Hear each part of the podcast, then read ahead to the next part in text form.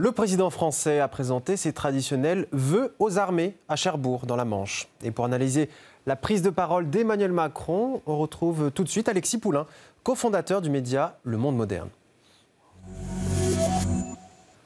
Monsieur Poulain, bonsoir. Bonsoir. Alors revenons ensemble, si vous le voulez bien, sur les déclarations du président français et rappelons-le qui est également le chef des armées euh, de la France. Alors il a dit entre autres, on a besoin de commandes, surtout à l'étranger. Alors il a dit ça en visitant euh, le site où l'on fabrique, vous savez, ces patrouilleurs pour la marine française. Alors les exportations d'armes euh, se portent bien, elles sont portées euh, par les ventes de Rafale en particulier. Et justement, les ventes de ce Rafale, est-ce que c'est l'arbre qui cache la forêt ou bien la France dispose-t-elle réellement d'une attractivité sur de nombreux matériels militaires? Je crois que la France reste euh, un des pays euh, extrêmement bien placés dans, la vente d'armes, euh, de par le Rafale, mais aussi on a vu avec l'Ukraine les canons César hein, et les promesses faites par Emmanuel Macron. Le seul problème aujourd'hui de l'industrie de l'armement française, c'est la cadence de production qui a été soulignée d'ailleurs dans les différentes prises de parole hein, d'Emmanuel Macron, que ce soit lors des vœux, mais aussi lors de la conférence de presse. Le réarmement est le mot-clé de ce début d'année. Il l'utilise pour tout et n'importe quoi, réarmement démographique, hein, réarmement industriel, mais euh, on est aussi sur le réarmement euh, concret, celui euh, de l'armée, celui de l'industrie de l'armement français, qui, qui aujourd'hui, au-delà des, des, ventes du Rafale, je dirais, reste très bien positionné avec toujours euh, le, président français chef des armées, mais aussi VRP en chef hein, pour la vente d'armes. On a vu hein, la façon dont, euh, par exemple, le chef d'État indien été reçu à Paris. Emmanuel Macron se rendra en Inde prochainement. Il y a là de, gros contrats en jeu dans le militaire et le civil également.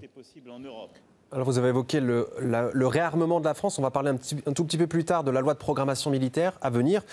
Mais tout d'abord, j'aimerais vous faire réagir sur euh, une déclaration d'Emmanuel Macron euh, qui s'est prononcée sur le conflit en cours entre la Russie et l'Ukraine. Je, vous propose d'écouter cette déclaration. Mhm.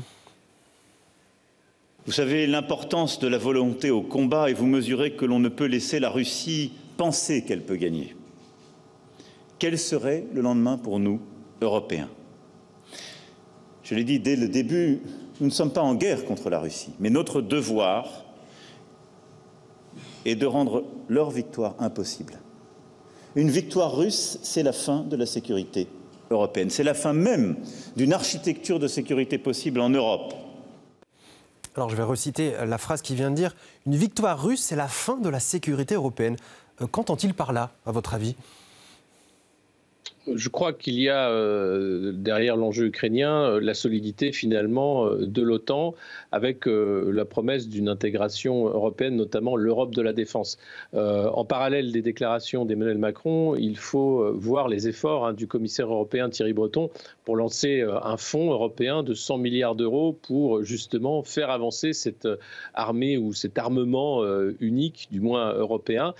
C'est un serpent de mer. Hein. L'Europe a bien du mal à créer une armée européenne il y a de plus en plus d'intégration, évidemment, avec euh, l'OTAN, euh, ça, va de soi, mais l'armée européenne reste embryonnaire malgré les nombreuses déclarations au cours des années.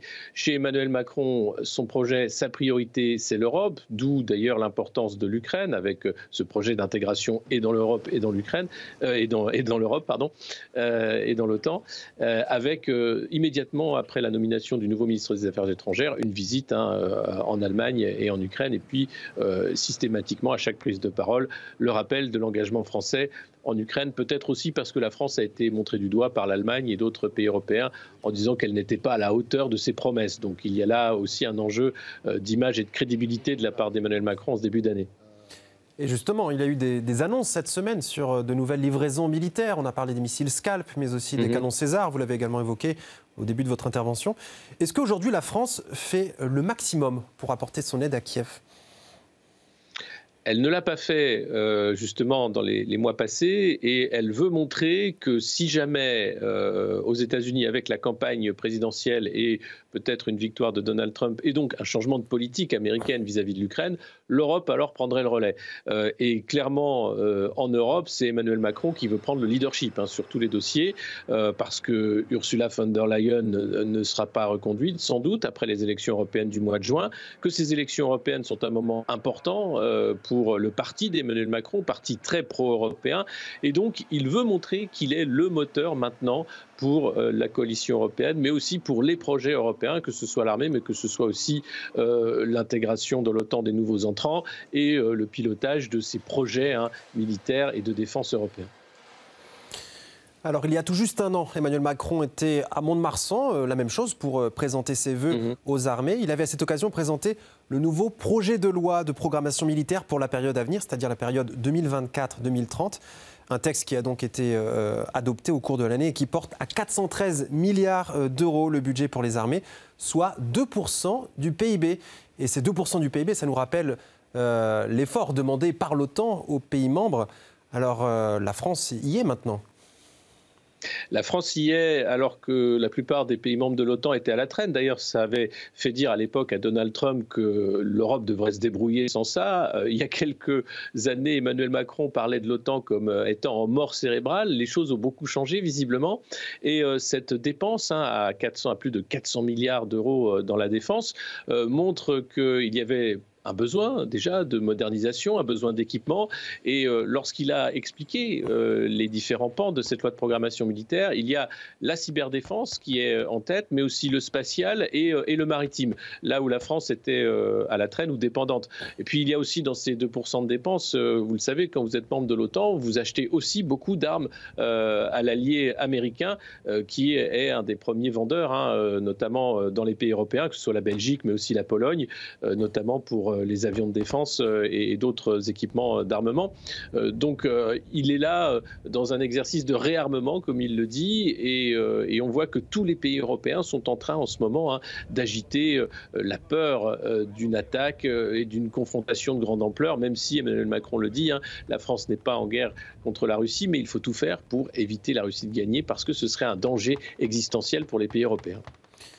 D'ailleurs, on le voit bien, euh, autant d'autres pays européens que la France, euh, on se rend bien compte que l'Europe et la France euh, s'impliquent de plus en plus dans l'OTAN et dans l'organisation de, de ce traité de l'Atlantique Nord.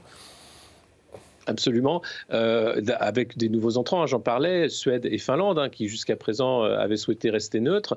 Euh, ça change complètement la donne, évidemment, à la fois de ce traité qui engage, puisque un membre de l'OTAN attaqué engage tous les autres membres à la réplique, mais qui engage aussi dans la dépense, dans la dépense de défense, les 2% hein, du PIB, et puis l'achat, l'achat d'armes, évidemment, avec la formation et l'intégration davantage des états-majors dans un état-major otanesque piloté euh, et ça tout le monde le sait, euh, d'abord par les États-Unis. Alors un mot, si vous, le, si vous le voulez bien, sur euh, l'Afrique. Les derniers militaires français ont quitté mm. le Niger il y a quelques semaines à peine, ce qui met fin à dix années d'opérations extérieures au Sahel, après avoir été également poussés vers la sortie au Mali et au Burkina Faso. Alors un constat peu reluisant de cette présence française, française dans cette partie de l'Afrique oui, euh, la France cet été a, perdu toute influence euh, qu'elle pouvait encore avoir euh, en Afrique, de par d'ailleurs une réforme voulue par Emmanuel Macron au Quai d'Orsay en supprimant hein, les corps diplomatiques, mais aussi une stratégie finalement qui s'appelait la France-Afrique, de sorte de néocolonialisme, de domination de la France sur les pays africains, qui a pris fin cet été. Avec d'ailleurs, il, faut le, souligner, hein, on le disait en introduction, Emmanuel Macron voulait davantage de bases de commandes hein, à l'étranger eh bien c'est terminé. Il faut savoir que quand la France euh, a été euh, virée du, Niger, a quitté le Niger, euh, les alliés américains, eux, ont conservé leur base de drones extrêmement importante hein, dans la région. Donc c'est encore une fois les Français qui sont perdants. Et puis il y a maintenant pour les pays africains d'autres partenaires qui paraissent plus justes et, et, davantage impliqués, que ce soit la Russie, la Chine, mais encore une fois les États-Unis. Monsieur Poulain, merci beaucoup pour toutes ces précisions. Je vous rappelle, euh, je le rappelle, vous êtes cofondateur du média Le Monde Moderne et vous étiez en direct avec nous depuis Paris. Merci encore. À la prochaine. Merci à vous.